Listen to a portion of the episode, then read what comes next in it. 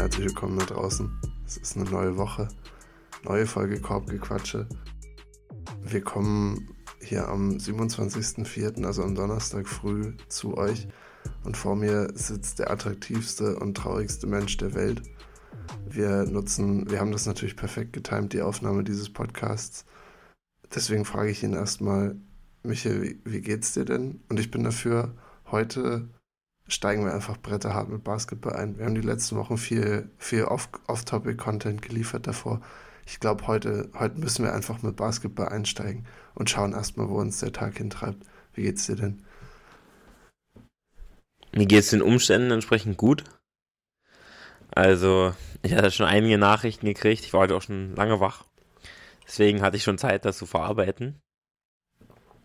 Aber klar, also ich hatte mich schon darüber gefreut, äh, jetzt nochmal die Bugs ein bisschen abzuhypen, dass es doch noch was wird. Ja, jetzt ist der First, der First zieht raus gegen den achten und das tut natürlich richtig weh. In der nicht mal knappen Serie. Das tut richtig weh. Ich, ich finde es gut. Ich finde, wir müssten, wir, wir steigen am besten wirklich gleich mit Basketball ein. Und ja, bitte erstmal noch kurz. Ich wollte nur sagen, also meine Takes meine Takes dieses Jahr, die sind wirklich so für den Arsch.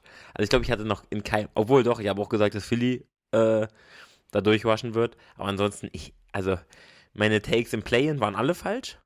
Meine Takes hier in den Playoffs sind auch komplett für den Arsch. Also wirklich äh, auch die 4-5-Serie, über die wir ja vermutlich sprechen werden, komplett falsch getippt bei mir. Ähm, ja, optimal, sag ich mal. Ja, ist, deswegen werde ich dich jetzt auch nicht mehr als Basketball-Analysten ein, also so vorstellen in der Einleitung. Das muss ich mir wiederholen. Das, das musst du wiederholen, ja. Also ja, wir, ja. wir, werden, wir werden natürlich jede Serie, jede Runde weiter tippen und sobald du wieder ein, zwei richtig hast, dann, dann zählst du wieder. Aber klar. Atlanta holt jetzt. Atlanta, Atlanta holt jetzt. Siehst, oh geil, wir steigen gleich nochmal mit einem Hot Take ein. Perfekt. Ich glaube, wir widmen uns heute trotzdem einfach allen Serien, wie weit sie sind. Wie gesagt, es sind auch schon einige vorbei. Es ist irgendwie die First Round von fünf Spielen. Also es gibt einige Serien, die wirklich schnell abgefrühstückt wurden, unerwartet schnell. Und ja, ich glaube, unser Ziel ist es vielleicht so, so ein bisschen bigger picture zu gehen. Also wir müssen jetzt nicht von mir aus alles statwise richtig krank runterbrechen, aber so zu gucken, wie geht's, wie geht's weiter für die Teams, die jetzt vielleicht schon rausgeflogen sind und dann, was in den nächsten Runden passiert. Dafür haben wir noch genug Zeit. Ich finde das so krass, wir haben vor einer Woche aufgenommen und da war alles noch so in den Anfängen. Also ich glaube, du kannst auch unsere Woche, äh, unsere Folge von vor einer Woche, kannst du komplett knicken, oder? Also selbst da unsere Takes sind ja. für, für einen Eimer. Komplett für einen Eimer, ja. Scheiße, kann man so sagen, wie es ist. Aber sind auch, man muss aber auch zu unserer Verteidigung sagen, es sind auch wilde Sachen passiert, teilweise. Ja. Hat mit ich, denen jetzt keiner rechnen konnte. Ich höre auch wirklich gerade sehr viel NBA-Content äh, von anderen Podcasts und also das war, die, wir waren jetzt nicht alleine. Ich finde, wir müssen uns da auch ein bisschen aus der Schuld rausnehmen. Also es gab auch Leute, die, die auch gesagt haben, dass die Bugs jetzt theoretisch das noch in sieben drehen könnten oder so. Fangen wir doch einfach an. Wir müssen geordnet vorgehen. Wir gehen durch die Spiele der letzten Nacht äh, und damit vier Serien, von denen jetzt mittlerweile zwei auch offiziell beendet sind. Und wir müssen anfangen, so wie wir es jetzt schon die ganze Zeit angeteasert haben, bei Heat gegen Bugs. Die Heat gewinnen 128 zu 126 in Overtime und sind damit äh, in der zweiten Runde der Eastern Conference Playoffs, na, weil sie die Bucks mit 4 zu 1 schlagen. Ich, ja, soll ich dir das Wort erstmal geben? Also was sind so, ich meine, du, du, hast jetzt die Fanpers Fanperspektive wieder drauf, was ich ja sonst immer sehr wertschätze und ich glaube jetzt ist es auch sehr wichtig, weil mich interessiert, warum denkst du oder was hast du gesehen, dass die Bugs so untergegangen sind? Also, ein Problem war ein Spieler, den ich, ja, von dem ich nicht das beste Bild habe. Und der sich jetzt auch noch mehr an mein Feindbild, oder sich ein Feindbild erarbeitet hat bei mir, das ist Jimmy. Also, wenn du zwei Spiele hast, wo du wirklich, also in dem, dem Spiel jetzt, ich war mir so sicher, dass sie das gewinnen, die wurden im äh, vierten Viertel 32 zu 16 outscored. Die Heats haben doppelt so viele Punkte gemacht wie die Bucks. Das tut richtig weh. Wenn du mit 16 Punkten vorne liegst im letzten Viertel und das Ding dann noch verlierst, das darf nicht passieren. Und Jimmy ist einfach wieder zu Prime MJ geworden. Wie in dem Spiel davor, wo er 56 auflegt. und einfach dann in, innerhalb von einer Minute das ganze Spiel dreht und dann in der Overtime tun sich die Bugs halt auch manchmal schwer. Das muss man einfach sagen. Also äh, zu scoren. Ich glaube. Oh, selbst gegen so ein räudiges Team wie die Heat. Sie waren aber. Die es also, gut gemacht haben. In der, die gut gespielt sagen, haben. In der Overtime. Also sonst hätten sie ja nicht gegen die Bugs gewonnen. Sie haben verdient gewonnen, die Serie auch. Muss man sagen. Also, die, ich glaube, die Bugs, also die beiden letzten Spiele hätten die Bugs gewinnen müssen. Dann sieht es halt völlig anders aus. Haben sie aber nicht. Und deswegen äh, ist es verdient so. In der Overtime gebe ich ihnen dann auch nicht mehr die Schuld, weil sie eigentlich so gecrushed wurden. Also, wie du hast es gesagt, sie gehen, also verlieren das vierte Viertel mit 16. Äh, du hast das Jimmy Inbound Play, was das Ganze ja überhaupt erst in Overtime gebracht ja. hat. Der Alley Oop, also, also Einwurf und Gabe Vincent setzt da wirklich einen Quarterback Pass des Todes rein und, und Jimmy Butler im Zurückfallen. Ich dachte erst, so wie er es verkauft hätte, dass es sogar noch ein N1 geworden wäre. Weil das wäre krank gewesen. Es war sozusagen wie ein Lob, aber ungefähr so wie wir uns jetzt auf dem, auf dem Court in Seehausen die Lobs zuspielen, weil keiner danken kann, hat Jimmy einfach so im Zurückfallen den als Layup gemacht. Also natürlich phänomenales Playoff-Bild, was dadurch entstanden ist. Aber es war eigentlich kein guter Shot. Also es war, es war war halt unfassbare Körperkontrolle von ihm. Und ich dachte, ja. mit dem, mit dem Shot hat er die Bugs dann eh gebrochen, die sich das ganze vierte Viertel lang schon, also sich ja wirklich selber geschlagen haben, mehr als dass die, die Heat es auch gemacht haben. Du hast ja vor allem, ähm, hast du das Jan, also Janis, die ganze Storyline von ihm, ähm, ist bestimmt auch wichtig für die Serie.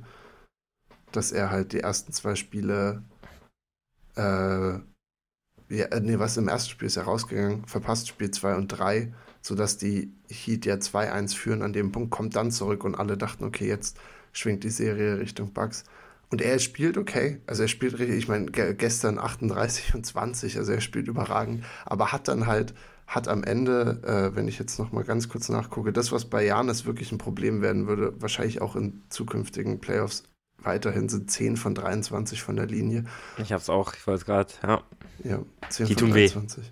Die tun richtig weh. Ja. Das Bugs haben eh als Team, haben, glaube ich, 28 mehr Freiwürfe gehabt. Genau, haben 45 Freiwürfe insgesamt, treffen 28 davon. Katastrophal. Die Heat hatten 17. Die Heat hatten 17. 17. Und trotzdem, wie gesagt, das ist schon schwer, ein Spiel so zu verlieren, wenn du, wenn du 28 mehr Freiwürfe hast als dein Gegner ähm, und dann halt so katastrophal schlecht wirfst. Äh, und dadurch hattest du ja auch wieder das Janis-Ding, dass er ähm, am Ende Chris Middleton äh, praktisch einen Miracle gebraucht hat, um diesen, weißt du, den Pass zu retten, wo Janis nicht gefault werden wollte. Also er hatte, so wie Ben Simmons vor zwei Jahren, legit Angst, an die Freiwurflinie zu gehen. Und äh, dadurch ist es entstanden, dass, dass er den Ball wieder fast weggeschmissen hat. Und das war diese Saison auf jeden Fall schon einmal so in der Regular Season. Und ich glaube, das ist, das ist ein Problem, was, was Janis jetzt erstmal hat. Aber Janis war, wie gesagt, außer dass er gefehlt hat, nicht der Grund, warum sie das heute jetzt verloren haben. Also das war, glaube ich, sehr viel Desperation, weil keiner hat es richtig fassen können, dass die Bugs überhaupt 3-1 hinten lagen. Ja. Ja. Auf jeden Fall. Also, wie gesagt, ich, ich begreife es auch immer irgendwie immer noch nicht so richtig, warum die Heat dann so gut gespielt haben. Weil auch ein Kevin Love geht halt 5 von 11 Dreier, hat keinen anderen Wurf genommen. Ballert. Hat einen Wurf geblockt, kein Turnover, 12 Rebounds, ein Assist. Gutes Deadline, geht plus 13. Also, die kannst du dich nicht beschweren. Auch selbst Gabe Winston, der spielt, also Max Drews, die haben jetzt alle keine berühmten Spiele gemacht, aber es reicht halt auch, wenn dann Jimmy so abliefert der Typ ist einfach, das hat mich so aufgeregt. Er ist einfach Klatsch. Also, ja. Ich, ja, irgendwie, ich begreife, ich verstehe nicht, warum die äh, Bugs verloren haben. Also. Ich, glaube, das größte Ding war doch auch, dass, also Miami hat in den Play-In-Spielen, konnten die nicht scoren. Also das war das Problem auch mit ihnen. Du hast diese Offense gesehen, wie stagnierend das war und dachtest dir, wow, wie sollen die gegen die Bugs auch noch diese Defense irgendwas zustande bringen? Und dann Punkte nur jetzt mal von den Heat. 130 Spiel 1, 122 Spiel 2, dann 121, dann 119 und gestern nochmal 128. In Regulation auch wieder 118. Also sind jedes Mal wirklich weit über 100. Und wie du sagst, sie haben irgendwie, also Jimmy war krank, also es ist, ist eine All-Time-Series, die er hatte, mit guter Effizienz aus dem Feld sowieso immer, was auch unfassbar war, fand ich. Ist auch so ein bisschen untergegangen. Naja, wohl nicht untergegangen, aber er geht bei seinen 56 Punkten, geht er 19 von 28 aus dem Feld. Also das ist 56 Punkte bei 28 Würfen. Äh, ist ist äh, wahrscheinlich so, steht relativ alleine da. Ja, und dann haben sie halt irgendwelche, alles so undrafted Guys, ne? Wir müssen jetzt die zweite Hassperson von dir mit reinbringen. Duncan Robinson gibt ihnen mal irgendwie zehn Punkte. Gabe Vincent gibt ihnen im letzten Spiel viel. Davor war es, ähm, oh, Highsmith kommt mal von der Bank und macht irgendwas. Cody Martin spielt Spiele 1 bis 4, war Cody Martin so ein bisschen so der dritt-, viertbeste, der ihnen irgendwas gegeben hat. Und das alles ohne Tyler Hero also sie, sie scoren diese ganzen Punkte dadurch, obwohl sie eigentlich ihren zweit, also sie haben ihren zweitbesten Scorer einfach nicht, weil er sich die Hand gebrochen hat. Also das ist, das sind, glaube ich, auch meine Takeaways äh, von der von der Heat-Seite, dass sie, dass sie es irgendwie schaffen, mit irgendwelchen No-Names, die die ganze Saison Scheiße spielen, auf einmal jetzt durch die Decke zu gehen. Ja. Das war aber ja, ist ja irgendwie immer bei den Heat so gewesen. Also, dass die halt oft Spieler, die undrafted gegangen sind oder irgendwo in der zweiten Runde gepickt wurden, dass sie die halt, dass sie bei denen immer irgendwie gute Rollenspieler waren. Aber man hat es ja auch die ganze Saison nicht gesehen. Also, es war wirklich, es hat sich, das hat sich so wenig abgezeichnet, weil die Bugs wirklich, also so gefestigt waren am Ende der, der regulären Saison, dass die das verlieren, das wirklich, also ich war wirklich perplex. Ich konnte es wirklich nicht begreifen. Skala Jimmy Butler übrigens die viertmeisten ja. Punkte in einem Playoff-Game. Also in den Playoffs. Ja, es war doch nur, Jordan war drüber mit 63, Mitchell hatte mal ja. 57. Mhm. Wer, wer war noch dabei? Elgin Baylor. Oh, 62. Doch, Elgin, Elgin kennst du, Elgin. Elgin ist ein guter Mann. Okay, also du, Michael, ist auf jeden Fall bei, bei NBA-Historie bist du auf jeden Fall viel besser gesichert als ich. Ich habe den Step nämlich auch gesehen, aber Elgin Baylor ist mir einfach ist mir entfallen. Konnte ich jetzt, hat mir damals schon nichts gesagt, also vor drei Tagen, als ich es gelesen habe und jetzt auch nicht. Aber ich, ich werde mir jetzt ein Highlight-Tape auf jeden Fall mal reinziehen. Ähm, Skala von 1 bis 10. Nick Nurse wird Coach von den Bucks. Oh, ich habe das, das Gerücht habe ich schon oft, also ist bei Toronto raus, als ich das gehört habe. Oh, mir ist wirklich, ich habe mich so gefreut. Ich habe mich wirklich, also 10 von 10. 10 würdest du ihm geben? ich glaube, ich glaub, Bud, wird, Bud hat jetzt eine schwere Zeit. Also, Ey, wenn die, die Defense wirklich? ist, glaube ich, Grund dafür, dass das, also, oder die Defensive Adjustments, die sie nicht gemacht haben, muss, glaube ich, genannt werden als Grund, warum Jimmy Butler immer für 100 Punkte gehen darf und kein anderer von denen irgendwas ihn bringen muss er macht ja keine Adjustments. Ja, also genau. selbst in der, selbst als die Champion wurden, es hat immer ein paar, also es hat wirklich immer so bis zum vierten Spiel gedauert, bis er irgendwas mal abgerafft hat. Wirklich. Also es war zum Verzweifeln. Zum Glück haben die Bucks da so gut gespielt, dass es trotzdem gereicht hat. Aber also Nick Nurse ist ja das genaue Gegenteil. Der, der hat super viele Ideen. Und die meisten sind auch ziemlich geil. Ja. Und dann hast du halt also ich war nie ein großer Budenholzer-Fan. Also wirklich, finde ich, ist jetzt kein besonders guter Trainer. Gehört eher zu den schlechteren der Liga. Hat jetzt vor allem, und ich glaube, wir hatten vor der Serie drüber geredet, das ist das Einzige, wo die Heat eigentlich einen Vorteil hatten, dass Jimmy jetzt auf einmal besser als Janis ist, konnte jetzt keiner ahnen, zumindest noch in den zwei Spielen, wo sie gegeneinander gespielt haben. Ja. Aber dass, dass äh, Spolstra auf jeden Fall einen besseren Job machen wird als Budenhauser, war eigentlich klar, aber dass es so deutlich wird, weil wie gesagt, die, die Punkte, die die Heat gemacht haben, ich dachte, dass sie irgendwann dazu übergehen, gerade jetzt mit dem Rücken zur Wand mit 3-1, dass sie alles auf Jimmy, dass Jimmy gedouble-teamed wird mit Janis und Drew von mir aus oder mit Chris Middleton und Drew oder Chris und, äh, ach, egal, mit irgendjemandem von ihren Super Defender. Drew hatte auch einen schweren Job da, wirklich. Aber konnte, also wie gesagt, das ist also ich meine, klar, viel ist dann über Energie gekommen und die Heat haben dann auch wenn sie gewonnen haben, vor allem das vierte Spiel war ja viel auch mit Transition Baskets und so. Es waren ja auch alles sehr relativ enge Spiele, vor allem die letzten beiden.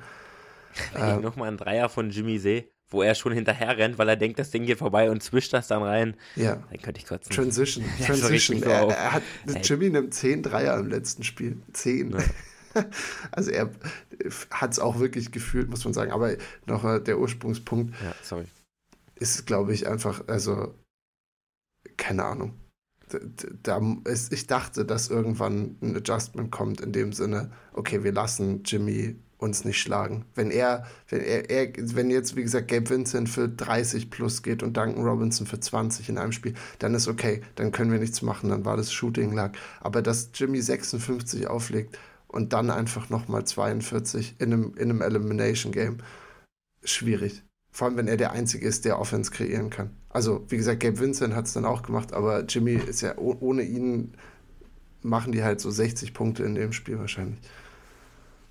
Ist ein Sauhaufen, der ist.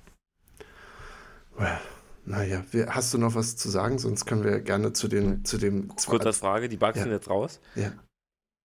Müssen die Bugs was machen? Außer jetzt natürlich einen anderen Trainer. Also, wenn das nicht passiert, dann raste ich aus. Ähm. Würdest, würdest du also du kannst eigentlich nicht viel machen, um ehrlich zu sein. Also du hast nicht viele Möglichkeiten eigentlich. Janis wird man nicht traden, logischerweise. Nee. Und ich glaube auch, selbst Middleton und Drew eigentlich nicht. Ich denke auch nicht. Du musst mit der gleichen Truppe neu an den Start gehen eigentlich. Ich überlege, also junges Talent ist, glaube ich, könnte irgendwann problematisch für die Bucks werden, weil sie sehr veteranenlastig sind. Äh, wie gesagt, geben fünf. Zweitrunden-Picks für Jay Crowder aus. Der hat 40 Minuten übrigens in der ganzen Serie gespielt. Also auch ein ja. super, super Pickup. Äh, dafür, dass sie jetzt keine, dass sie, dafür, dass sie keine Picks mehr haben in der zweiten Runde die nächsten fünf Jahre. Also ich war, ja. ich glaube, ich glaube, die Bugs können nicht viel machen. Ich hätte gesagt, Coaching Adjustment auf jeden Fall. Sieht aber auch nicht gut aus für die nächsten Jahre. Drew wird älter. Ja. Middleton wird älter. Ich meine, Janis ist in der Prime. Janis kommt jetzt Giannis, in seine Prime. Die werden ja auch nie schlecht in der Regular Season Nein. sein. Also Janis holt ja die 50 Siege schon. Brook Lopez ist auch schon, ja, lass 34, könnte auch schon sein. Brook wirklich sehr alter Mann. Ja, und dann, dann da fehlt also wie gesagt, ich könnte jetzt gar nicht auf eine richtige Position zeigen, weil sie haben eigentlich, sie haben Tiefe auf der Flügelposition. Sie haben eigentlich wirklich einen 35. Back, einen guten Backcourt. Okay, 35. Aber halt, wie gesagt, ich glaube, ich weiß nicht, wann sie diesen Umbruch irgendwie machen wollen. Vielleicht nutzen sie es jetzt auch wirklich nach dieser Saison und sagen, hey, das war eine unfassbare also es war so eine Klatsche, die wir gekriegt haben und es war so ein Upset, dass wir jetzt versuchen, ein junges Talent zu traden und dafür zwei wegzugehen. Aber eigentlich sind sie noch in ihrem Title Window. Also sie können, ich glaube, sie könnten es nochmal zurück, äh, also so Run It Back mäßig, versuchen es nochmal mit einem neuen Coach vielleicht. Und wenn das nicht funktioniert, dann musst du einfach, glaube ich, um Janis versuchen aufzubauen und alle Veteranen weg für nichts und versuchen zu traden für neue Leute. Ja, ich glaube aber leider, weil die anderen Teams im Osten eher besser werden, dass es ja. echt schwierig werden könnte. Das ist auf jeden Fall. Ja, das Zweitrunden-Gegner-Team von den, von den Miami Heat steht auch schon fest. Das ist ja der Gewinner aus dem 4-5-Matchup. Und es ist die nächste relativ große Überraschung. Das sind die New York Knicks. Also, ich, ich, wie gesagt, es war ja so, das wird die enge Serie, wurde uns versprochen. Viele haben damit gerechnet viele haben, glaube ich, auch den Edge so für Cleveland gegeben. Und New York ja, rollt sie. Ich auch. Also, also überrollt Cleveland in äh, fünf Spielen jetzt insgesamt auch. Gewinnen das ganze Ding 4 zu 1 dann dementsprechend. Und wie gesagt, haben es geschafft mit einem riesen defensiven Effort. Cleveland einfach, also nur noch mal allen zu zeigen, okay, Cleveland ist wirklich noch zwei, drei Jahre weg, vielleicht ein, zwei Jahre. Aber das, sie haben vier junge Leute, aber Cleveland hat wirklich Baustellen. Also wenn wir jetzt gleich drüber reden können danach, dann was, wie es für sie weiter? Die haben durchaus noch viel Entwicklung mit jungen Spielern vor sich, aber müssen auf einigen Positionen sich auf jeden Fall noch vertiefen. Aber erstmal Ehre wem Ehre gebührt. Ja, was sagst du zu den Knicks? Die Knicks, die Knicks sind back. Wer hätte, vor der, hätte dir vor den Playoffs jemand gesagt, ein Team entweder die Heat, also eins von den beiden Teams steht in den Conference Finals. Heat oder nix. Es ist krank. Ein Team steht von diesen Teams, ist in den Conference Finals. Das ist so krank. ärgert einen als, als Bucks-Fan jetzt natürlich noch mehr. Und spielt gegen Aber Atlanta. vom- In den Ach so, Conference Finals dann gegen Atlanta Das- vor allem. Das wäre wild. Das wäre wild. Ja, wenn Trey Young wieder gegen, gegen Philly gewinnt, hat er schon mal gemacht. Nee, das wird nicht passieren. Nee, okay. Vielleicht. Sorry, bitte. Aber wir bleiben jetzt bei den, bei den Knicks. Ähm, ja, hätte ich auch nie gedacht. Julius Randle musste in dem Spiel auch früh raus. Ich habe gar nicht mitgekriegt, verletzt vermutlich. Nur 16 Minuten gespielt. High Ankle Sprain. Wieder hat sich sein, sein, am- Naja. sein linken Knöchel wieder vertreten. Und dann spielt dieses Team einfach Weltklasse. Also, das muss man einfach sagen. Haben die, haben die Cavs halt krank out-rebounded. Jedes Spiel, glaube ich. Also, zumindest die, die ich auf dem Schirm hatte. Jo. Also, in dem jetzt, also, sie holen einfach so viel Offensiv-Rebounds auch. Also, Mitchell Robinson mit elf offensiven Brettern. Und Dingens hatte, also ganz Cleveland hatte vier Offensive Rebounds.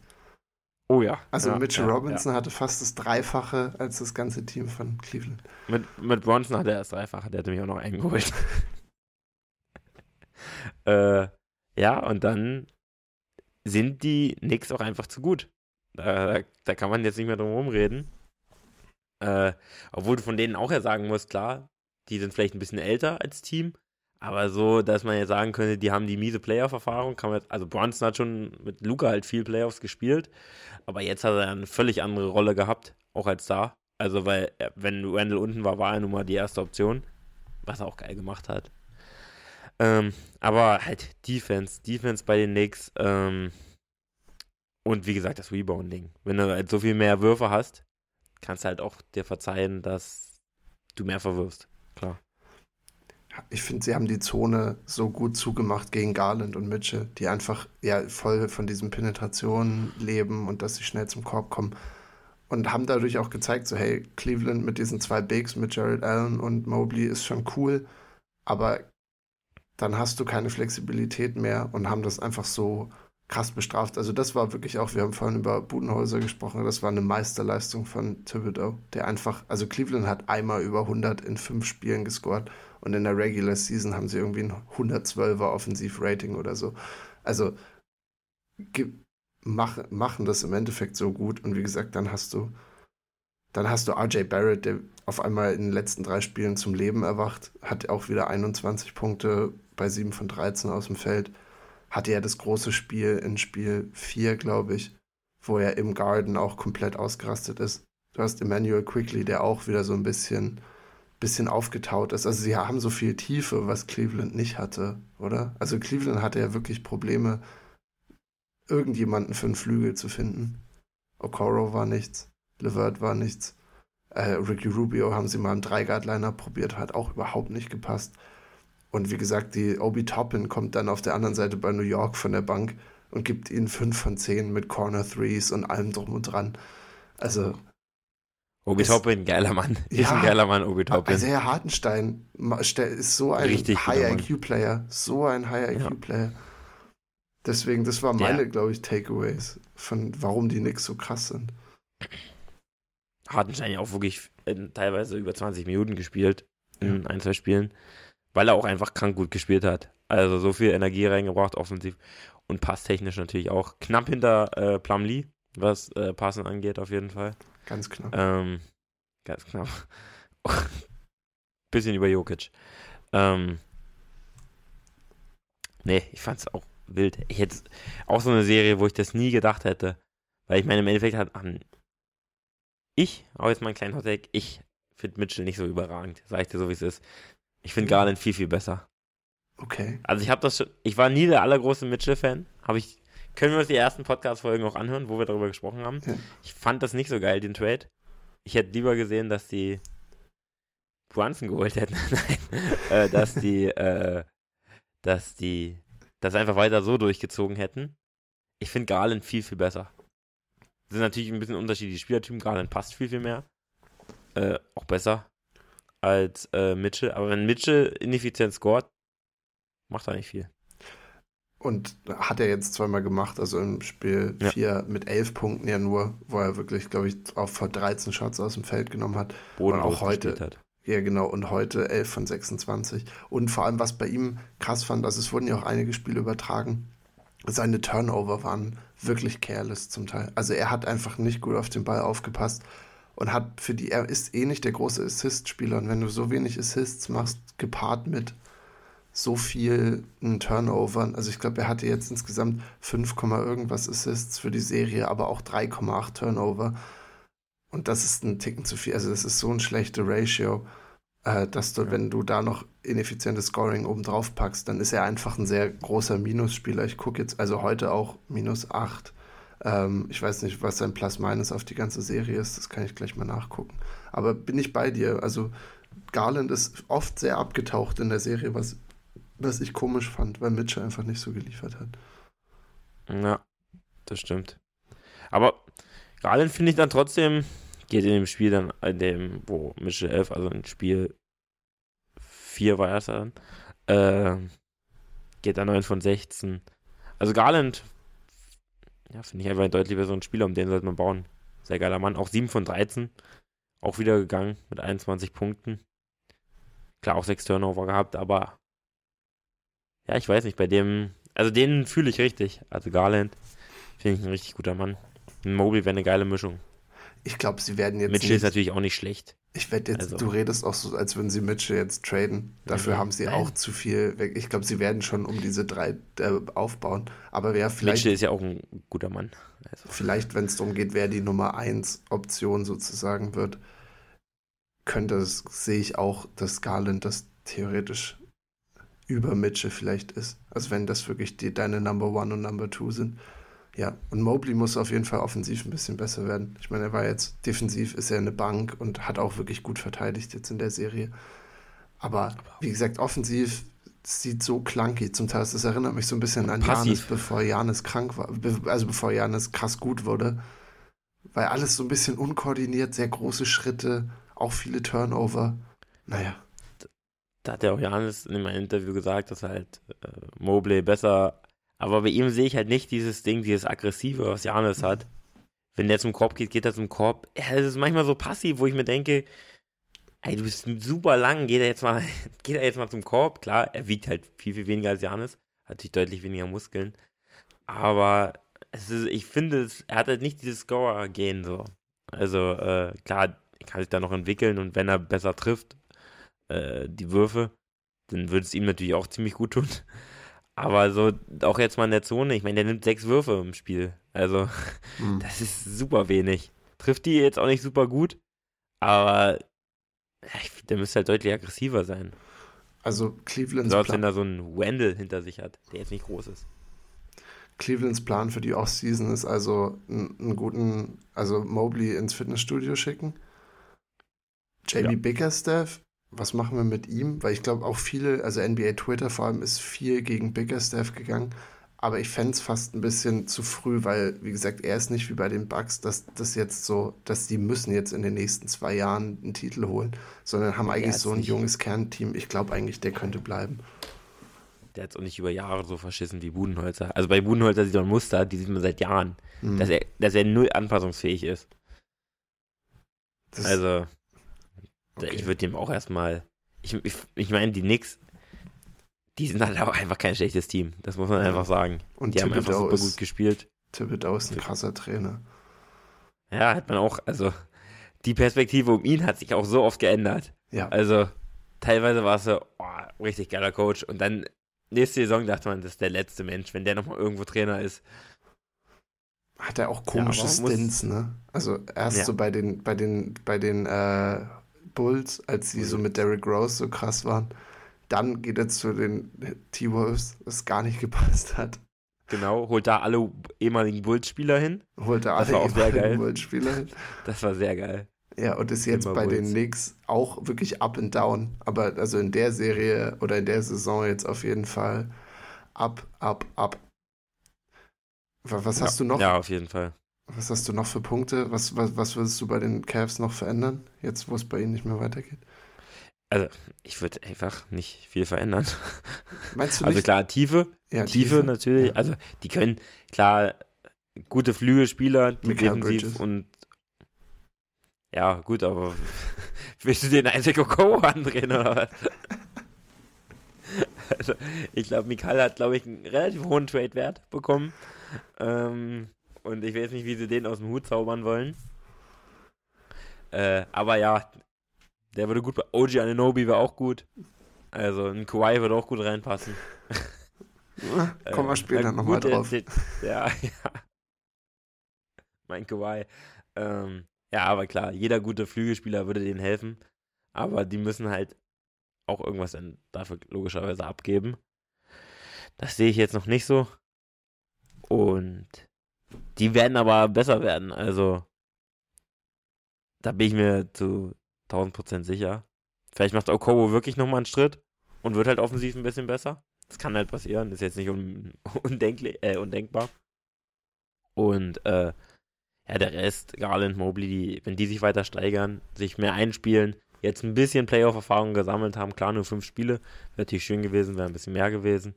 Aber ähm, dann wird es nächstes Jahr besser, bin ich mir auch ziemlich sicher. Und also ich würde ja jetzt nicht äh, den super Umbruch machen, bloß weil es jetzt in der ersten Saison nee. mit Mitchell nicht geklappt hat. Also ich habe ihn jetzt nicht. ziemlich schlecht geredet, aber er hat halt in den Playoffs auch schon 57 gemacht. Also er ist kein schlechter Mann. Und wie, okay, die andere Seite. Wir kriegen jetzt. Levi ist eingefroren.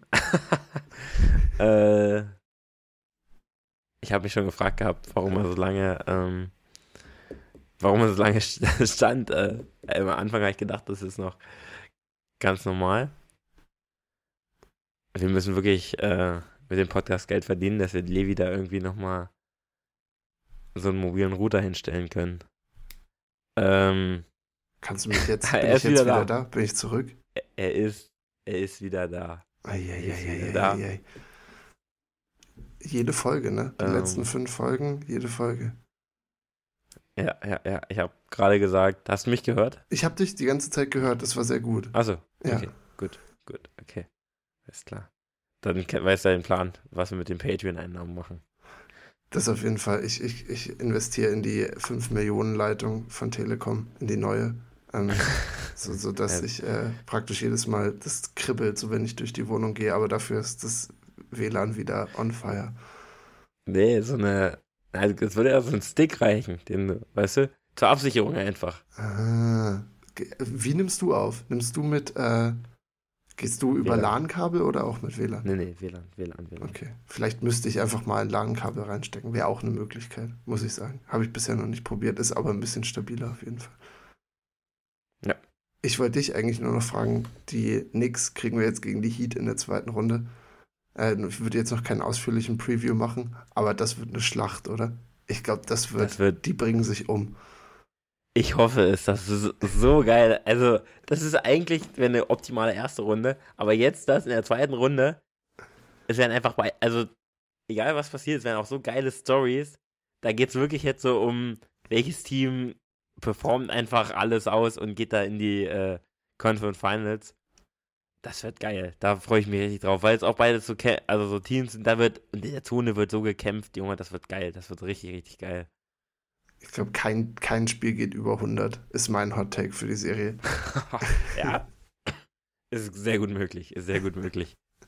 Also, die, die Knicks werden es auf jeden Fall besser machen als die Bucks. Da bin ja. ich mir sicher. Ja. Die werden Jimmys. Die Knicks Jimmys gewinnen Leben. mindestens zwei Spiele, sage ich. Sag ich so, wie es ist. Und ich gehe sogar mit den Knicks. Komm, die Knicks gewinnen das. Ja.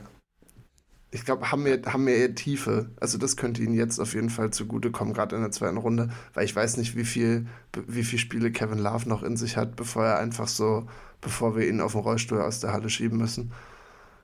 Ich, ich dachte, die hatte, er hatte null, dachte ich vor den Playoffs. Aber er Aber hat er da gezeigt, dass vier. es geht. Ja, ja.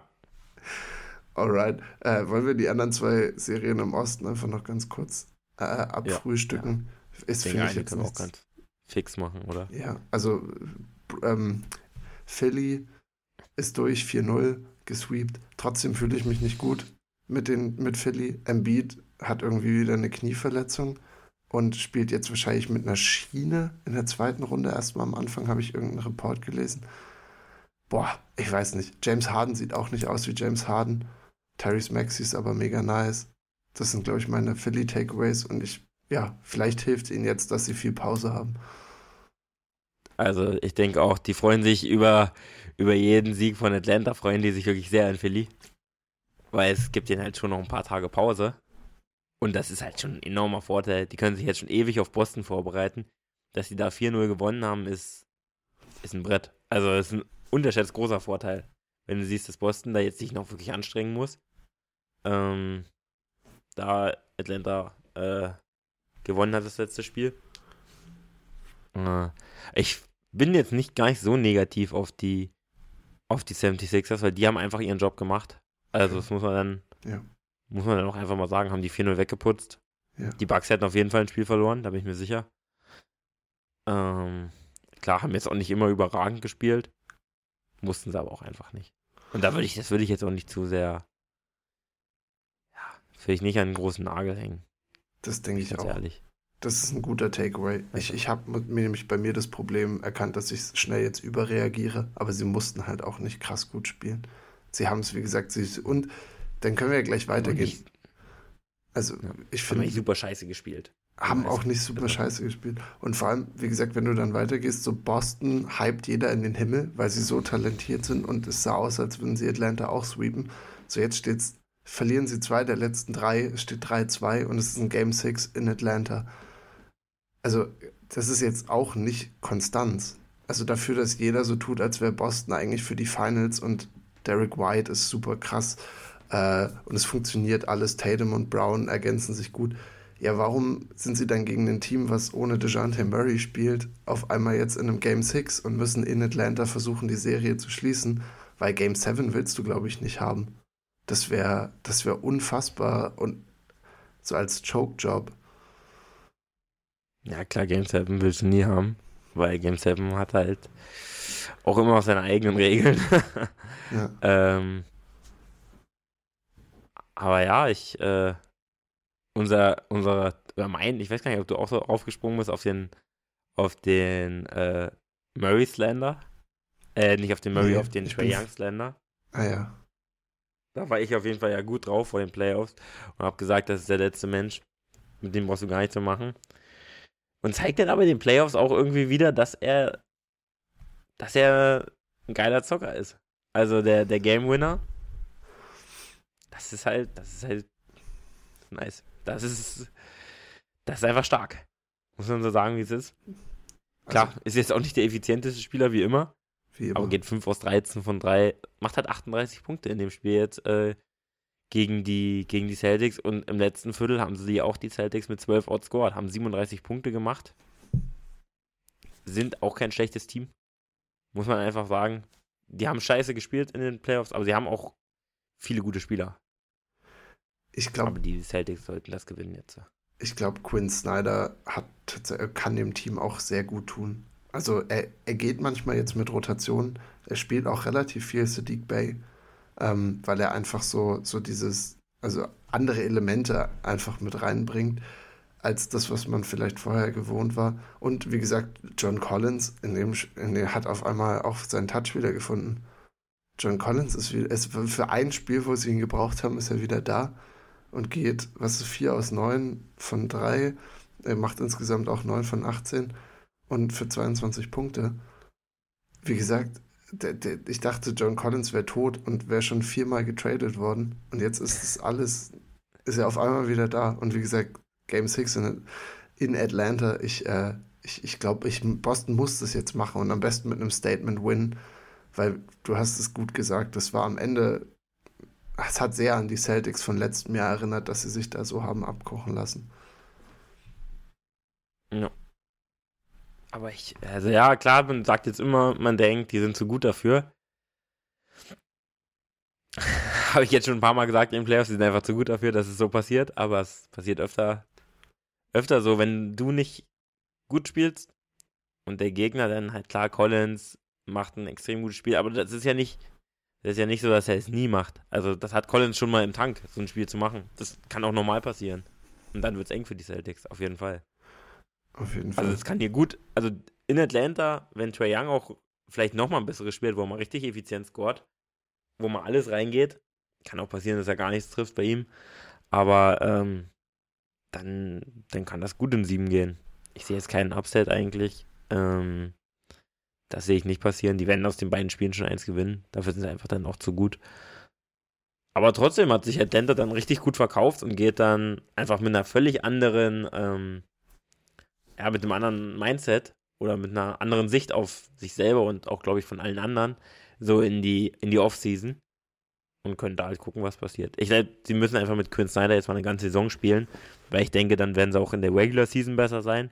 Dann treffen sie halt nicht auf die Celtics in der ersten Runde, ähm, sondern halt auf, ja, auf, auf, die Knicks oder auf, auf die Cavs oder so. Oder auf Philly und da sehe ich ihre Chancen nochmal höher. Auf jeden Fall. Ich finde, dann haben wir die, den Osten ganz gut abgearbeitet. Äh, ich bin auch gespannt, wie es weitergeht. Nächstes Mal, wenn wir reden, hat sich auf jeden Fall der Osten dann schon geklärt und wir sind wahrscheinlich schon tiefer in der zweiten Runde drin. Dann gehen wir noch in den Westen rüber. Äh, auf welche, wir können mal gucken, wer hat letzte Nacht gespielt. Fangen wir doch mit. Wir, wir Lakers machen oder die, Warriors. Genau. Ich, ich, die coolste Serie machen wir am Ende, würde ich sagen. Das heißt, wir fangen Lakers Grizzlies an. Steht jetzt 3-2 Auch eine Lakers. coole Serie. Ist auch, aber es hat dadurch, dass die Lakers ja 3-1 in Führung gehen, hat es ja mehr so ein Ding gehabt von, okay, jetzt wird es schwer für Memphis. Und jetzt steht es, wie gesagt, Das gewinn, gewinnen das letzte Nacht die Grizzlies und hauen die Lakers komplett weg, muss man so sagen, mit, mit 17. Also 116 zu 99. Katastrophales LeBron-Spiel. Ich habe, pass auf, ich, ich habe LeBrons Drei-Punkte-Quoten, weil mir ist aufgefallen, dass er nicht so gut trifft, nur so vom Zugucken. Was, was wirft LeBron in dieser Serie aus dem, von drei Punkten? Prozent 20, 25. 17. Oh, da war ich aber knapp dran. Ja, das, er wirft wirklich viel daneben. Oh, ich der wollte erst 20 sagen, dann wäre es noch besser gewesen. Ich noch 25. Jeden vierten. Ist jeder Ja. Sechste. Das tut weh. Das tut weh.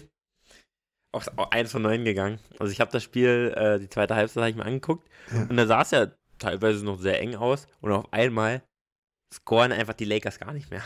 Null. Also wirklich gar nicht mehr. Äh, nur vielleicht mal durch irgendeinen AD äh, Putback oder Rebound, den er sich holt. Ansonsten gar nichts. Da lief wirklich absolut nichts. JJJ, unser Defensive Player of the Year. Äh, deiner, glaube ich. Dein Defense. ja. Ich glaube, du hattest es gesagt, ja. ja, ja. Sehr gut. Six-Man ist auch schon raus. Michael Ja, Brockton. Lowry. Ach so, ah Quatsch, ich hab's so, ja, vergaß. Naja. Ja, Brockton, logisch. Ähm, aber ja, das, das, dann, dann können sie halt auch gut spielen. Klar, die Lakers müssen, also es steht 3-2. Ja. Aber Memphis hat in dem Spiel auch einfach richtig stark gespielt. Ja. Gut, Ich du wirst vielleicht noch nicht so ein schlechtes Spiel nochmal von den Lakers bekommen. Ich, Aber es war ein geiles Spiel. Hat nur Hoffnung gemacht. ja, Bane und, also Bane war die letzten zwei Spiele ja eh krass gut und Jar ist auch wieder da, obwohl wir dachten, dass seine Hand vielleicht einfach für immer gebrochen sein wird, so wie das aussah in den Zeitlupen. Genau, gehen beide jetzt über 30 in dem Spiel. Und ich glaube, das willst du sehen, wenn du dann noch Jaron Jackson als dritten mit dabei hast, der ja auch offensiv viel liefern kann. Ist auf jeden Fall ein guter, guter Boost nochmal. Aber andererseits, sie müssen das Spiel gewinnen. Ich dachte auch, dass die Bucks die Heat komplett wegklatschen. Also als, wie gesagt, Statement Game 5, du bist nochmal daheim. Ich, ich denke, die Lakers müssen das im sechsten Spiel jetzt machen. So, so- auch so schlecht, wie LeBron gespielt hat. Ich glaube, so schlecht spielt er nicht in einem Elimination Game. Also wenn er jetzt in LA ist, ich glaube, am, ich glaube, die spielen morgen Abend auch schon wieder. Da kriegen wir eine kranke LeBron-Performance und ich denke, dass, dass die das machen werden. Wie gesagt, äh, Anthony Davis ist vielleicht auch eine gute Nachricht, dass er irgendwas wieder treffen kann. Nachdem Anthony Davis ja auf einmal die, in dem einen Spiel, was am Samstag, Sonntagabend, glaube ich, lief, wo er irgendwie für 8 und 8 geht. Also das war eine Statline, die hat mich schockiert. Äh, und trotzdem gewinnen die Lakers das gut. Ähm, ja, zeigt, dass jetzt trotzdem er auch mal 31 auflegen kann in einem Spiel danach. Auch, also man muss auch sagen, einfach die, die Lakers Bank war auch extrem bodenlos. Ja, Also bei den, bei den Startern war es ja nicht mal so schlimm. Da geht auch das Plus-Minus noch.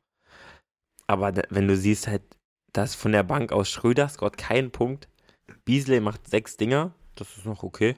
Aber die gehen minus 23, minus 20, minus 26, minus 18. Rui gibt den neuen, aber ja, es es war ziemlich bodenlos, was die Bank da gemacht hat, die eigentlich eine Stärke von den Lakers geworden ist.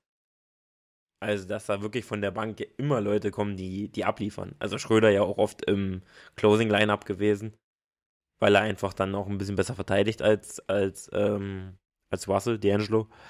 Ähm, und auch, äh, also wie gesagt, Beasley, Brown und Hachimura auch öfter mal oder mindestens einmal oder zweimal im Closing Lineup gewesen, weil er halt alles getroffen hat.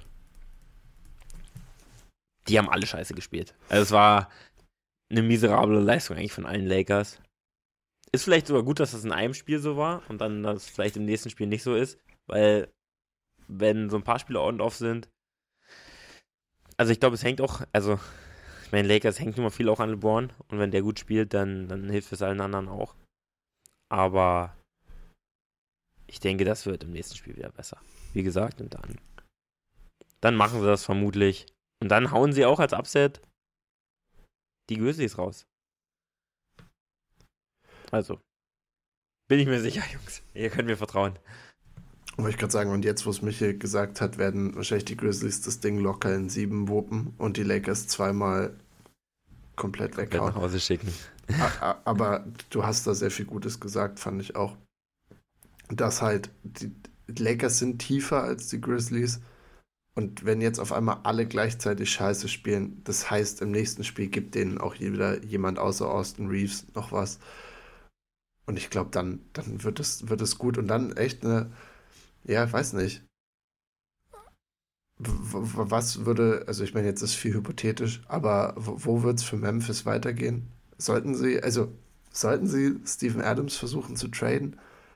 Äh, ich meine, Brandon Clark, Clark hat sich eine Achillessehne gerissen. Da ist auch eh die Frage, wann er wiederkommt und wie gut er dann aussieht. Aber die Grizzlies auch ein Team wie die Bucks, die ja immer sehr stabil sind. Und jetzt zweimal hat sich aber hintereinander gezeigt gegen die Warriors und die Lakers, falls es jetzt eben so weitergeht. Also, dass man vielleicht noch nicht so ready ist für, also mit dem Team zumindest jetzt nicht für ein Championship. Also, was, was ist so für die Grizzlies? Sollten sie doch noch mal für ein, irgendwie mal für eine Art von Trade gehen. Sie draften ja auch immer relativ gut. Also, bin mal Kriegen gespannt, was Jungs da dazu immer. kommt, ja.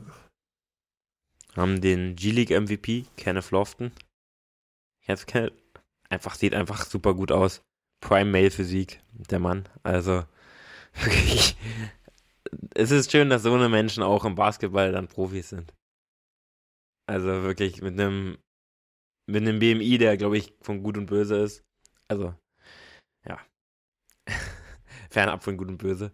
Ähm, aber ich weiß nicht, bei den die Grizzlies sind ein schweres Team zu betrachten, weil du musst immer noch sehen, die sind halt alle jung, die, alle sehr jung. die, die Stars. Also Bane, Jar und JJJ, die werden vermutlich auch noch besser. Ja. Ich glaube, es wäre auch gut gewesen, hätte Jar in der Mitte nicht einfach so viel Scheiße gebaut in der Mitte der Saison. Mhm. Weil es hat schon nochmal so einen, so einen Schatten draufgeworfen in der Mitte, Ende Mitte. Am Ende haben sie halt dann wieder super gut gespielt, muss man auch sagen. Da hat sich dann wieder ein bisschen eingefangen, aber es wäre halt gut, wäre es noch ein bisschen ruhiger gewesen. Dylan Brooks soll einfach mal seine Fresse halten. Ich glaube, Dylan Brooks traden, der muss weg. Ich bin mittlerweile, also er gibt dir so viel. Aber wer Defense. will diesen Mann? Wer will diesen Mann? Ja, China. Der hätte die Zeit seines Lebens irgendwelche Leute, die anders heißt sind, Shanghai komplett Sharks, ja. ja. bei den Shanghai Sharks alle weg zu Trash-Talken. Ja, gut, aber ich glaube, dafür ist er noch zu gut. Also er ist ja jetzt kein super schlechter Spieler. Irgendwer nimmt den schon. Aber, aber mit dem potenziellen Drama, vielleicht ist es auch gut, wenn er bei einem Team ist, was einfach nicht gut ist, weil dann wird es noch lächerlicher ich glaube eben das Ding ist, Dylan Brooks wird sehr viel gepusht dadurch, dass die Memphis halt, dass Memphis halt extrem gut ist. Und dadurch denkt er selber auch, dass er extrem gut ist. Ich bin mir relativ sicher, Dylan Brooks denkt ja. wirklich, er ist der beste Spieler der Welt. Also auch die Kommentare über ja. LeBron und so, das, das kannst du nicht dieses... machen und selber ja. 3 von 15 gehen. Also und er nimmt sich jeden Wurf. so er nimmt sich jeden Wurf. Der wird ihn irgendwann nochmal ernsthaft eine Serie kosten mit seinem Playmaking. Oder ja. nicht Playmaking, mit seinem Shotmaking, was er auch nicht hat. Decision Making. Decision Making. Also auch so. Was macht er jetzt? Es ist ein wilder Mann. Kein guter Mann. Muss man einfach so sagen. Ja, ich weiß nicht. dafür wirst du halt aber dann auch dementsprechend auch nichts kriegen. Also du wirst da jetzt keinen kein Spieler kriegen, der da jetzt in der Rotation so viel, dir so viel gibt. Klar. Aber brauchst du halt auch Steven nicht. Adams. Nee, aber vielleicht so ein paar Kleinigkeiten, die. Ja, so ein, so ein Dreier wäre halt cool, so ein Michael Bridges. Ja. Ähm, äh, der wäre schon nice, aber Mikal gegen Dylan Brooks. Straight up. Straight up. Memphis hat andererseits auch sehr viel Draft Capital, weil sie halt nie für große Trades gegangen sind. Also es wäre vielleicht eine Offseason, wo das durchaus möglich ist. Ähm, bevor wir jetzt so tun, als wäre Memphis wirklich schon tot, wollen wir noch eine lustige Sache machen? Wollen wir, wollen wir Dylan Brooks Shooting Percentages durchgehen für die Serie? Ich habe sie rausgesucht. Oh, gerne. Ich habe richtig Bock. Gerne. Spiel, gerne. Spiel 1 war übrigens sein bestes Spiel von der nur vier, von seiner ähm, Effektivität her. 5 von 13. Guter Anfang. Ist okay. Ist er, was Dreier? Was Dreier? Das ist ja auch die Frage. Er nimmt ja auch gern. 2 von 9. Okay, das ist das, okay. Das sind zu viele. Ähm, das sind ein paar zu viele. Spiel 2 Spiel, Spiel 5 von 14, aber 2 von 6 Dreiern. Da haben sie ihm dann gesagt, Dylan, ein bisschen weniger. Dann, dann wird jetzt wird es ein bisschen düsterer. Dann geht er nämlich 3 von 13 mit 1 von 5 von 3, 4 von 11, mit 1 von 7 von 3 und jetzt letzten nach 3 von 15 mit 2 von 10 von 3. Trifft in der Serie, hat gute Splits, trifft 30 aus dem Feld, 21 von 3, äh, 74 von der Linie. Ist eine minus 21. Das schmeckt. Also an irgendeinem Punkt, gepaart mit einem Technical Foul, also äh, oder Flagrant 2, wo er rausgeflogen ist, weil er aus Versehen ihr LeBron versucht hat, in den Unterleib zu schlagen. Weiß nicht, ich glaube, das ist okay. Also selbst wenn du für ihn einen Conditional Siebtrunden-Pick kriegst, würde ich sagen, mach das. Das ist so viel. Im NFL-Draft, oder? Im NFL-Draft. Conditional Siebtrunden-Pick. Conditional Seventh Round. Oder, also, also du musst Steht jetzt auch bald an. Steht Brooks heute an. Kriegen. Ist heute Nacht, ja. Oder? Heute Nacht, ja. Heute Nacht. Ich bin, bin heiß. Deine Steelers ich werden auch. alles, ähm, alles jo Joey Porter. Wieder einen geilen Wide Receiver sich holen. Ja, Joey Porter. Cornerback. Aber da soll es hier um nicht gehen. Die übrigens. Also, das genaue Gegenteil finde ich von ähm, Dylan Brooks, Santi Aldama. Ja. Ein geiler Zocker, der Typ. Also wirklich ein langes Elend, aber wirklich einfach ein geiler Typ. Also, ja, meinetwegen Burgs raus und dann spielen sie halt mal ganz groß. Tillman ist eh nicht so groß, spielen sie halt mit Aldama noch. Ich denke ich denk auch. Mir wirklich toll gut. Ein bisschen dieses große Line-Up noch verstärken mit JJJ dann auf der 4. Dann hat er auch defensiv, kann er mehr dieses Roaming machen, wo er einfach so einen schlechten, einen schlechten Angreifer sich rauspickt, irgendeinen Shooter, der in der Ecke steht und nichts trifft. Und dann kann er einfach machen, was er will, kann überall mithelfen, alle Halbside-Blocks sich abholen. Ich glaube, ja, die Memphis hat viel Potenzial und wer weiß, wie weit diese Serie jetzt hier noch geht. Ich würde sagen, dann machen wir mal eine richtige Dart-Serie. Ähm, als nächstes Nuggets gegen die Wolves. Ja, 4-1. Ich gestehe ganz ehrlich, das ist die Serie, von der ich am allerwenigsten geguckt habe. Ich glaube, ich auch fast gar nichts. Also, war auch so egal irgendwie. Es war, also sie haben jetzt noch ein Spiel gewonnen. Ja. Der gute alte Gentleman Sweep. Gentleman. Ja. Timberwolves, die sind es nicht. Die Nuggets dann auch einfach zu gut dafür. Und ja.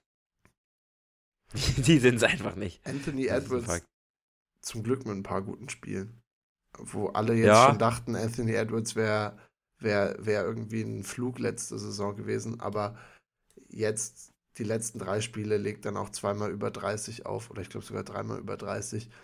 Äh, und wie gesagt, also jetzt überhaupt nichts, was für die Serie relevant gewesen wäre, aber für das Team vielleicht gut zu sehen, okay, wir bauen um Anthony Edwards auf, wir sind jetzt mit Gobert gefangen und ich glaube jetzt, Cat wird getradet. Ich bin mir relativ sicher mittlerweile ist mein Hot Take für ja. die für die Offseason. Die müssen irgendwas machen.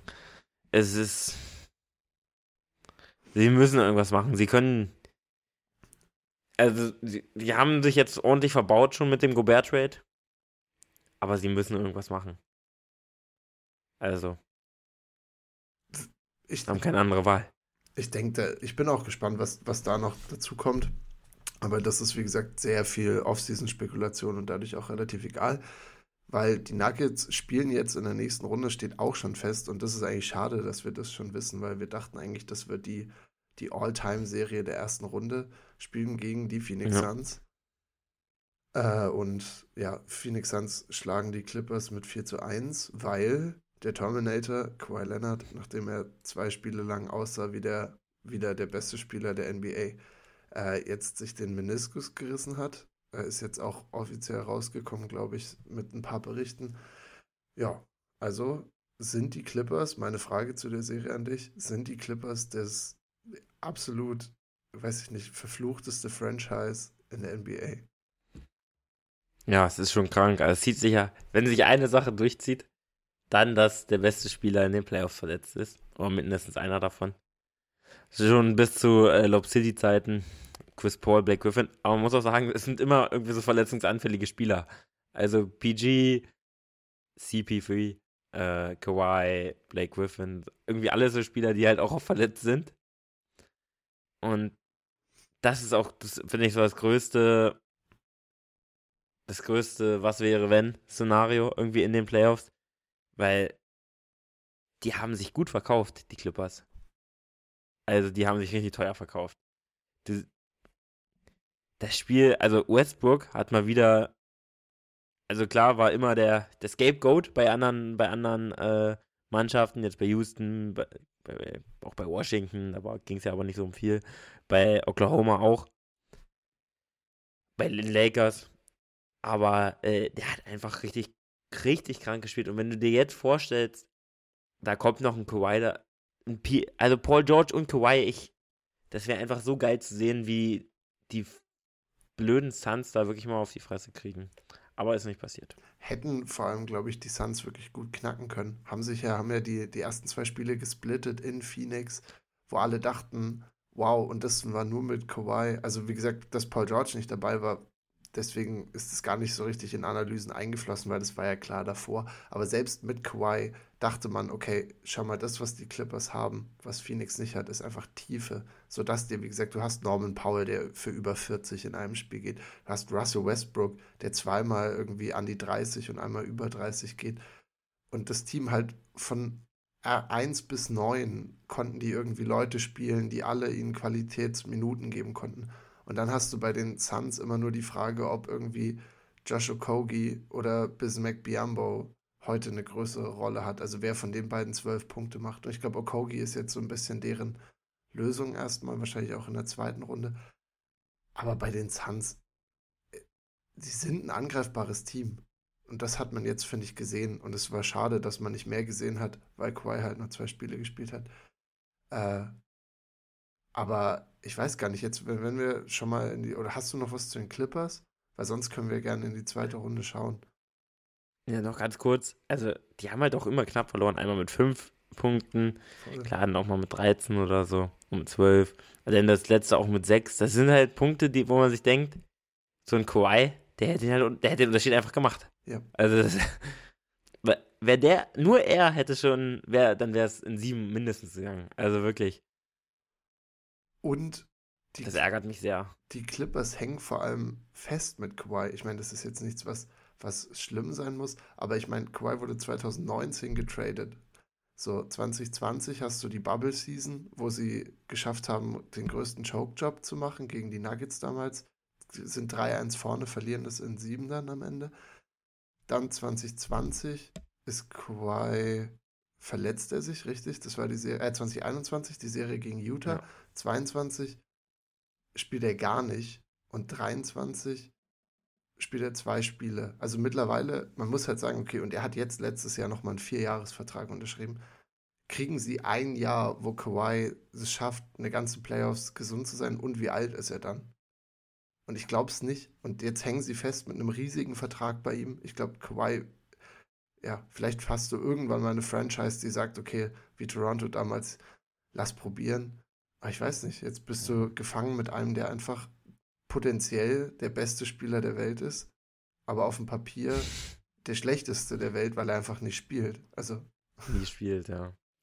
Ja, es ist halt dieses Ding, wenn du aber einmal eine Playoff-Serie oder einen ganzen Playoffs kriegen würdest mit ihm, wo du, wo er, sag ich mal, vielleicht jede Runde auch nur ein Spiel verpasst, du bist aber absolut dann absolut, du bist automatisch ein Contender. Gut, man muss auch sagen, die Clippers, man hat es ja gesehen. Ich glaube, es gibt wenig Teams, wo man die beiden besten Spieler rausnehmen kann und die noch so abliefern. Ja. Also ich glaube, da gibt es gar keine Mannschaft. Äh, die auch eigentlich mit Abstand die besten Spieler und dass du dann aber so viele Jungs dahinter hast, auch ein Plumlee natürlich, der auch wirklich eine geile Serie gespielt hat. Auch die Pässe. Ich weiß nicht, in, in dem Spiel, glaube ich, das noch so knapp war. Das dritte war es, glaube ich. Ja.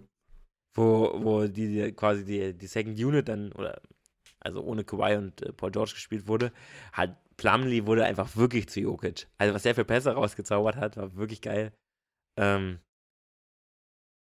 und es macht halt irgendwie Hoffnung und man, ich meine, sie stehen nicht schlecht da, wenn sie im nächsten Jahr ähnlich wieder an, antreten.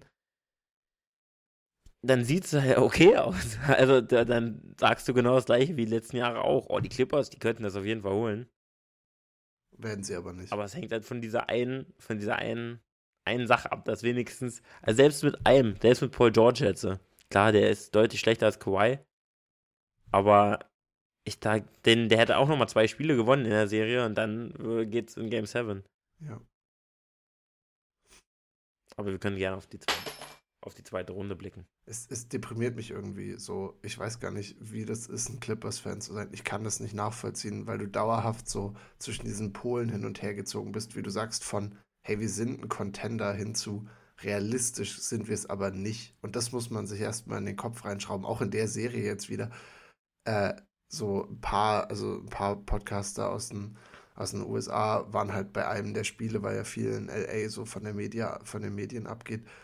Und sie meinten halt, die Stimmung in der Crowd war zum Teil so depressiv vor Spiel 4, als dann klar ist, okay, Kawhi ist wieder raus. Das heißt, er wird wahrscheinlich nicht kommen. So, die Leute in der Crowd waren wirklich einfach schon vor dem Spiel so gedrückt, die Stimmung war gedrückt und wie gesagt, dann kriegst du so ein geiles Russell Westbrook-Spiel, das war das, wo er für 36 gegangen ist.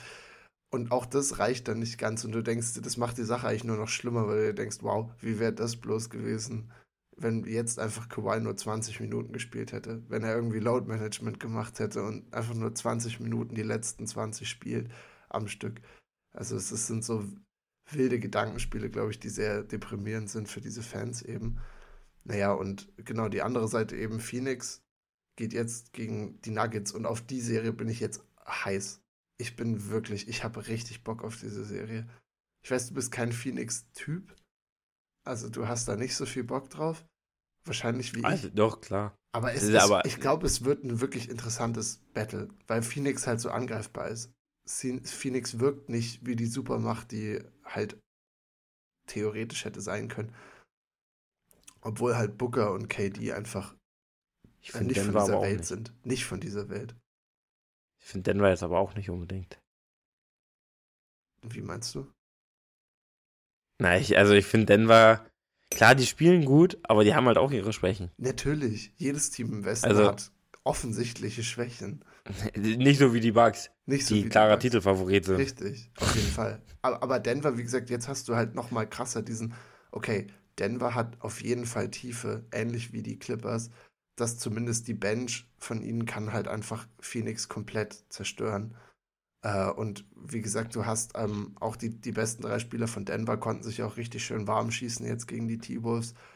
Und dann ist halt die Frage, wie gut kann die Defense gegen einfach dieses Midrange-Geballere von Booker und Chris Paul und KD äh, standhalten und wer hat halt vielleicht hinten raus mehr Körner, weil bei der Serie glaube ich auch, dass sie länger geht. Und die, die Suns haben jetzt einen ganz schönen Pass bekommen, wenn du ab dem zweiten Spiel weißt, dass der beste Spieler vom anderen Team nicht mehr da ist. Dann hast du, glaube ich, dann hat das, das ist, das ist, glaube ich, ein Riesenstein, der, Der den vom zweitbeste Herzen. auch nicht, ja. Ja, der zweitbeste auch nicht. Ein Riesenstein, der den Ich- vom Herzen gefallen ist. Ich sag KD, der hatte wirklich, der Stift hat richtig gemalt, als Kawhi im ersten Spiel ihn da wirklich äh, ein paar Mal in Lockdown genommen hat und das Ding dann gewonnen hat, da hat der Stift richtig gemalt. Ja. Der, der hatte richtig Schiss. Also da bin ich mir sicher, zu 1000 Prozent. Der hatte richtig Schiss vor Kawhi. Das ist wie seine Szene von LeBron, kennst du die? Wo LeBron noch in Miami gespielt hat, in den Finals. Er steht an der Freiwurflinie und Kawhi kommt halt rein, natürlich ohne Emotionen wie immer. Fuck, fuck, äh, sagt dann LeBron, glaube ich. Not him oder so eine Scheiße. Das war wirklich sehr schön. Ja. Das ist, Nur mal zeigen, wie Kawhi so, was das für ein Unterschiedsspieler ist. Aber in der Serie, ja. Ich denke auch, die wird hin und her gehen. Ich sehe Denver schon vorne, muss ich sagen. Obwohl es eigentlich komisch ist, weil klar, Jokic ist vermutlich der beste Spieler der Serie, aber könntest du auch zu ähm, meinst du jetzt KD? Booker. Wir kommen Also jetzt nicht ich mit glaub, Booker. Booker Kommen wir ist- jetzt nicht mit Booker. Ich weiß, es ist ein schwerer Tag für dich, weil die besten zwei Spieler in diesen Playoffs sind bisher Jimmy Butler und Devin Booker. Also, Nein, ich glaub- nein. ich glaube, wenn du, wenn ein Spieler, den du mögen würdest, die Zahlen auflegt und zwar so auflegt, wie Booker sie auflegt, dann, dann Ja, würdest du, dann würdest du äh, den Mund nicht, also ich meine, Bookers Zahlen sind, ich Die meine, sind okay. Das geht, sind okay. dir recht. 47 Die sind okay. Mal in Playoffs, hey, Die Pedestrian sind okay. in einem Closeout-Game, vor allem mit, mit irgendwelchen Feldquoten, die jenseits von 60% sind, trifft Dreier, trifft Zweier, geht zum Korb. Na gut, aber Jokic schon noch besserer Spieler. Ja, gut, er spielt vielleicht aber momentan sehr gut. Playoffs. Genau, bisher nicht. Bis jetzt. Ja, Das soll Booker mal weiter so zeigen. genau. Und dann reden wir weiter. Er ist nämlich nicht mehr der Beste in seinem Team. Ich glaube auch, also wenn du jetzt sagst, bester Spieler overall, würde ich wahrscheinlich Ja. sagen KD, Jokic, Booker oder die ersten zwei Ja, du getauscht. Kannst du auch tauschen. Das kann man auch tauschen, weil Jokic reißt da schon wirklich was ab, wenn du siehst, dass er immer ohne All-Star spielt. Ja, Ich, er hat ja mal, ich glaube, der hatte nie einen, der in einem All-NBA-Team war. Ja. Also Defense schon, aber All-NBA-Team. Ich glaube, einen richtigen All-Star hatte der auch nie dabei. Das ist krank, wenn man sich das überlegt. Ja, ich glaube, Murray, Murray war noch nie All-Star. Das heißt, er hat noch nie einen All-Star bei sich gehabt. Das ist krank. Das ist, wenn du siehst, was auf der anderen Seite steht, da stehen vermutlich 50 All-Star-Appearances. Ja. Fast. Ja, vermutlich kann, könnte sogar hinhauen. Ja. Äh, ich glaube aber, äh, pass auf, folgendes ja. Szenario. 96, 96, 13 Sekunden auf der Uhr, letzte Possession. Ich würde KD und Booker über Jokic nehmen. Ich, und das ist blöd, aber in Playoffs kommt es ja manchmal darauf an. Und ich glaube, einfach so dieses Ding so, okay, wir, es KD ist, auf jeden Fall, Booker nicht. du bist unfassbar. Der ist kein Killer. Der ist kein Killer. Ich bin, bin gespannt, wie Bookers Narrativ weitergeht, aber für mich ist er, glaube ich, wirklich, also wenn Jimmy jetzt nicht da wäre, ist er, glaube ich, wirklich der zweitbeste bisher in den ganzen Playoffs.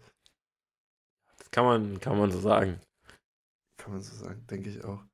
Okay, bevor Aber man darf ihn, glaube ich, jetzt auch nicht hochha- Nein, hochhalten. ich, ich würde jetzt, genau. Ist ein Joker. Ich bin heiß auf die nächste Serie, auf die nächste Runde und dann sehen wir auch mehr von Booker. Dann haben wir noch ein letztes, nämlich die coolste Serie noch im Westen, die wir ganz schnell noch abfrühstücken. Die Warriors jetzt 3 zu 2 vorne gegen die Kings, gewinnen das letzte Nacht. Und ich glaube, das war's, ne? Ich, ich würde sagen, ich, mein Hot Take ist, ich, das jetzt, die Warriors machen es jetzt in 6. Und es war eine richtig geile glaub, das Serie. ist kein- Der ist nicht so hot, der Take, glaube ich. Also ich glaube, das, Ja, da gehe ich auf jeden Fall mit. aber Also- es ist sad, oder? Findest du es nicht auch irgendwie Es ist traurig? sehr sad. Aber die Kings haben sich gut verkauft. so krass. Also die müssen sich nicht schämen. Also weil die Spiele waren ja auch immer noch relativ knapp. Das Die war sind- jetzt nicht. sind praktisch ein Harrison waren. Barnes Dreier davon weg, dass sie 3-1 Dann sieht es völlig anders dann aus, ist ja. So ein anderes Dann gewinnen sie das, die Serie. 95 Prozent, wenn du 3-1 vorne liegst. Ja. Und dann vor allem Dann gewiss. kommt dazu, dass, äh, dass Fox sich auch noch die Hand verletzt. So, also ich, ich, man, man hat es anscheinend in, in Spiel letzte Nacht so ein bisschen gesehen, weil einfach so die Aggressivität nicht mehr von ihm so da ist, weil er einfach ja, ja, wie gesagt, mit einem, was hat er, einen gebrochenen Daumen oder so? Also das und auch noch Hm. an der Wurfhand, das ist nichts, was super ist. Also den werden sie so mit Ibu vollhauen und es wird trotzdem, Ja. glaube ich, nicht, es ist trotzdem nicht perfekt. Ähm, und, und auch Adrenalin reißt dann nicht mehr so viel. Und ja, also die Warriors, ich wollte dir noch eine coole Statline erzählen. Hast du es mitbekommen, was Kevon Looney aufgelegt hat? Also da die, die äh, 22 Rebounds oder. Und vier Punkte. Das ist eine Ja, ja. vier ja, ja. Punkte, 22 Rebounds, sieben Assists. Ich glaube, das ist, also Kevon Looney könnte so ein bisschen auch ein X-Faktor in dieser Serie MVP. geworden sein. Ja, vielleicht auch das. Für mich besser, besser in den Playoffs als Booker. Auf jeden Fall mehr Rebounds Kleiner als Hot-Take. Booker. Ja. Kleiner Hot-Take an der Stelle. Es gibt auch manchmal so Grafiken, wo Leute einfach, einfach so random Stats miteinander verglichen werden von irgend so halt so Michael Jordan und dann halt so irgendein random Spieler und dann suchen sie sich aber so Stats raus, wo halt der, der random Spieler so ein bisschen besser ist. Ich glaube, das wird so mit Quan Looney hinkriegen, wenn du so die Rebound Percentage, Field Goal Percentage, sowas, dann, dann würdest du Looney über Booker bekommen. Field Goal auf jeden Fall. Also Field Goal, bin ich mir sicher. Das Macht der, macht der fast nur Danks. Macht fast nur Er macht nur Danks. Und Goldblecker. Gott. Äh, aber ja, die, die Warriors zeigen jetzt, also wie gesagt, Steph ist, glaube ich, ähm, ja, dadurch, dass jetzt die Aaron Fox wahrscheinlich einfach ein bisschen verletzt ist für die letzten Spiele auch, ist Curry der beste Spieler in der Serie. Clay Thompson wird auf einmal auch richtig heiß in dem Spiel. Zumindest am Anfang trifft er wirklich alles. Und wie gesagt, jetzt so langsam kommen die Warriors am ehesten noch zusammen, bringen jetzt Green immer von der Bank und Looney findet seine Rolle. Also das wird spannend. Wir sind, es ist tatsächlich eine gute Möglichkeit, dass wir Lakers gegen Warriors in der zweiten Runde kriegen. Was ist das? Was sind das für Playoffs? Also ich Mit bin- wem gehst du? wenn das jetzt der Fall wäre, safe mit den Warriors. Ganz sicher. Safe Lakers. Safe Lakers. Safe Lakers. Steph immer über LeBron, außer einmal. Immer. No way. No way. No way. Du würdest mit, du Nee, gehst mit den Lakers, okay. Ist eine offene Serie, aber ich gehe mit den Lakers, ja. Weil, ja, Curry hat dann erstmal jetzt, die Jungs sind auf jeden Fall nicht mehr die gleichen wie früher. Ke äh, Kevin Durant ist nicht mehr dabei. Thompson ist nicht mehr der, der er mal war. Ja. Die haben keinen Iguodala mehr. Also, Aber keinen haben guten Wiggins. Iguodala. Haben Wiggins. Haben Wiggins dafür, der macht, der macht sehr, sehr gut. Macht sehr gut. Ist, als wäre er nie weg gewesen irgendwie. Ja, der Typ ist.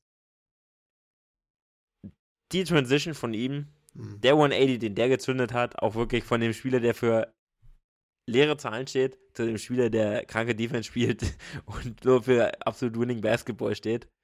Äh, richtig krank bei den Warriors. Aber nee, ist, ich, ist, dann ist es eine knappe Serie, das gebe ich. Auch das, das wird schwierig, aber die Lakers sind auch ein geiles Team, muss man einfach sagen. Also ich sehe die jetzt nicht da so klar hinter.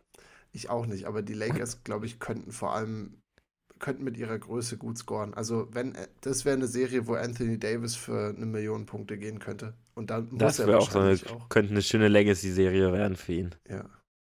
Wenn er, dass er da mal zeigt, wenn er da nicht nur wieder so viele Dreier und Midranger nimmt, sondern da wirklich Biest in der Zone, dann kann das mies werden. Aber die Vergangenheit hat ja auch irgendeinen Wert und er hat es bisher nicht gemacht. Ich, ich weigere mich, Anthony Davis immer noch so anzusehen, als wäre er so 22 und wird er noch so den nächsten Schritt machen, dann ist er überragend.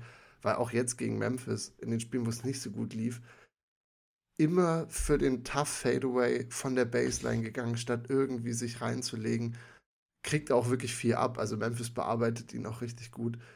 Aber wie gesagt, er ist, er ist nicht dieser taffe Spieler. Also Looney ist tougher als er. Viel tougher. Ja. Auch an den Brettern und so. Also Ja, ich glaube, wahrscheinlich, deswegen würde ich auch die Warriors vorne sehen, weil das wäre so, wahrscheinlich irgendwann so der Anthony Davis Choke-Job und Looney ist so der, der wieder so 22 Rebounds holt und davon 12 Offensive in so einem entscheidenden Spiel, weil Davis halt irgendwie eine Pussy ist. Ich glaube, so extrem wird es nicht. Dafür können die Lakers dann einfach ein bisschen mehr entgegenwerfen. Ja. Ähm, aber ja, es, die Warriors sind auf dem Papier vermutlich ein Stück vor den Lakers noch zu sehen. Ja. Aber ich glaube an LeBron. LeBron, mein Goat. An den, an den glaube ich einfach zu sehr. Auch wenn er man, auch wenn er nicht mehr der Goat von früher ist. Also nicht mehr der, der Prime LeBron ist, was sehr schade ist. Aber wenn er ein paar Dreier trifft, er kann ja auch mal so 40% werfen. Über ein paar Spiele. Also ist jetzt nicht unmöglich. So schlecht. So schlecht Dreier trifft er ja auch nicht. bin ich auf jeden Fall gespannt drauf und ich bin auch heiß, weil das nächste Mal, wenn wir miteinander sprechen, Wie, warte, ja, ja. dann haben wir Antworten zu vielen davon. Also dann wissen wir schon, wer in der zweiten Runde spielt. Zweite Runde ist dann angelaufen. Und dann können sich unsere ganzen Hot Takes von hier vielleicht bewahrheiten oder auch nicht. Deine Frage? Samstag geht's schon los. Erstes Spiel. Suns Denver, glaube ich, in der zweiten Runde. Ja, Samstag. Ich bin heiß. Glaube ich zumindest. Und Sonntag sogar Nix Heat. Boah, 19 Uhr, geil. Das ist sehr, sehr nice. Ich habe das Wochenende über ein, ein Frisbee-Turnier, aber bis dahin bin ich, glaube ich, wieder da. Und das ist, nach einem Frisbee-Turnier ist man eh so lash und dann kann ich mir einfach den ganzen Abend Basketball angucken. Ich bin extra Das heiß. ist geil. Das ist so geil am Wochenende jetzt immer diese ganzen Spiele. Ja. Was sagst du zu den, was sagst du zu den Sacramento Kings? Was machen sie jetzt, wenn sie rausfliegen? Weil sie werden vermutlich rausfliegen. Nicht viel. Sch- Bisschen Spielerentwicklung und wahrscheinlich einen Big Man sich holen. Irgendwie sei es. Meinst du, meinst du, sie sollten so einen Miles Turner holen, wie damals in, also dass quasi The Bonus wieder auf die 4 geht? könnte für Sabonis auf jeden Fall gut tun. Also ich, ich finde, Sabonis ist, ich meine, man konnte sich ja schon denken, dass die Warriors versuchen, den auf jeden Fall zu eliminieren, weil er ist ja in der Regular Season so krass gut gewesen, auch offensiv vor allem.